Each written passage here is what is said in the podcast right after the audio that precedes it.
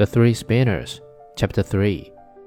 The girl was inwardly terrified, for she could not have spun the flax, even if she were to live to be a hundred years old and were to sit spinning every day of her life from morning to evening. And when she found herself alone, she began to weep, and sat so for three days without putting her hand to it.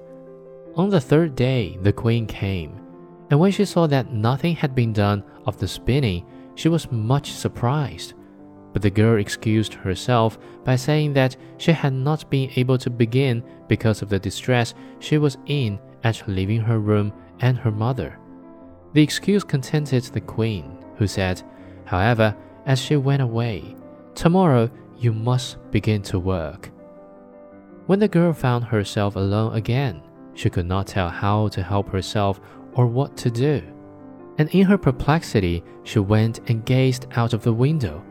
There she saw three women passing by, and the first of them had a broad, flat foot. The second had a big underlip that hung down over her chin, and the third had a remarkably broad thumb.